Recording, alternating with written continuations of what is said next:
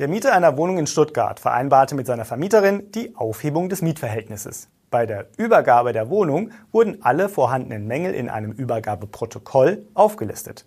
Doch als die Vermieterin die Mietkaution von 800 Euro nicht auszahlen will, kam es zum Streit. Diesen Fall und zwei weitere aktuelle Urteile stelle ich Ihnen heute vor. Mängel im Übergabeprotokoll. Die Vermieterin verweigerte die Auszahlung der Kaution mit der Begründung, dass die Wohnung vom Mieter zu verantwortende Mängel aufweise die nach dem Auszug behoben werden müssten. Die Mängel seien schließlich im Rückgabeprotokoll vermerkt und vom Mieter schriftlich bestätigt worden. Der Mieter hingegen gab an, das Protokoll in dieser Form unterschrieben zu haben, weil es den tatsächlichen Zustand der Wohnung bei seinem Einzug wiedergebe.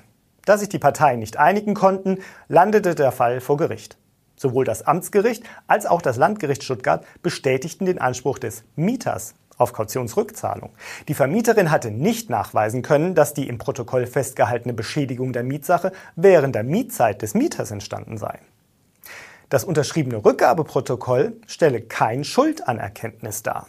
Im Übrigen, so die Richterinnen, sage der Begriff Mängel nur aus, dass die Ist-Beschaffenheit von der Soll-Beschaffenheit abweicht. Wer dafür verantwortlich ist, könne daraus nicht abgeleitet werden. Vermieten Sie Ihre Wohnung oder Haus und suchen dringend die richtigen MieterInnen? Schalten Sie auf ImmoScout24 kostenlos Ihre Anzeige und profitieren Sie von unserer großen Nachfrage. Kommen wir zum nächsten Urteil. Die Mietpreisbremse sieht vor, dass der Mietpreis bei neu abgeschlossenen Mietverträgen maximal 10% über der ortsüblichen Vergleichsmiete liegen darf. Allerdings gibt es Ausnahmen. So darf beispielsweise bei einer Erstvermietung nach umfassenden Modernisierungsmaßnahmen auch eine höhere Miete verlangt werden. Jedoch dürfen sich VermieterInnen auf diese Ausnahme nur berufen, wenn sie ihre MieterInnen vor Abschluss des Mietvertrags unaufgefordert in Textform darüber informiert haben, dass es sich um eine umfassend modernisierte Wohnung handelt. Wurde diese schriftliche Auskunft versäumt, können VermieterInnen erst zwei Jahre, nachdem sie die Auskunft nachgeholt haben, eine höhere Miete verlangen. Der BGH hat zum Umfang dieser Auskunftspflicht in einem aktuellen Urteil Stellung genommen. Demnach erfüllen VermieterInnen bei Abschluss des Mietvertrags ihre Auskunftspflicht bereits mit der bloßen Mitteilung, dass es sich um die erste Vermietung nach einer umfassenden Modernisierung handele.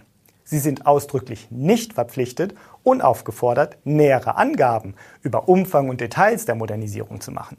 Wünschen MieterInnen nähere Informationen zur erfolgten Modernisierung, steht ihnen ein weiterer Auskunftsanspruch zu Art und Umfang der Modernisierung zu.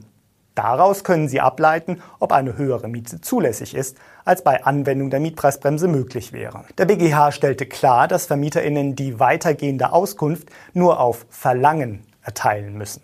Die Zulässigkeit einer höheren Miete hänge nicht von der Erteilung der weitergehenden Auskunft ab. Damit ist die Beweislast klargestellt.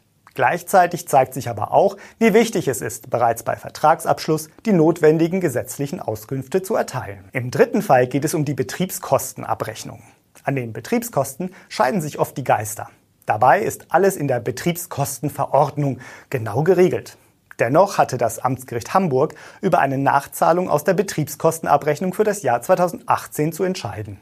Der Mietende weigerte sich, eine Nachzahlung zu akzeptieren, in der der Abrechnungsposten Hausstrom auftaucht.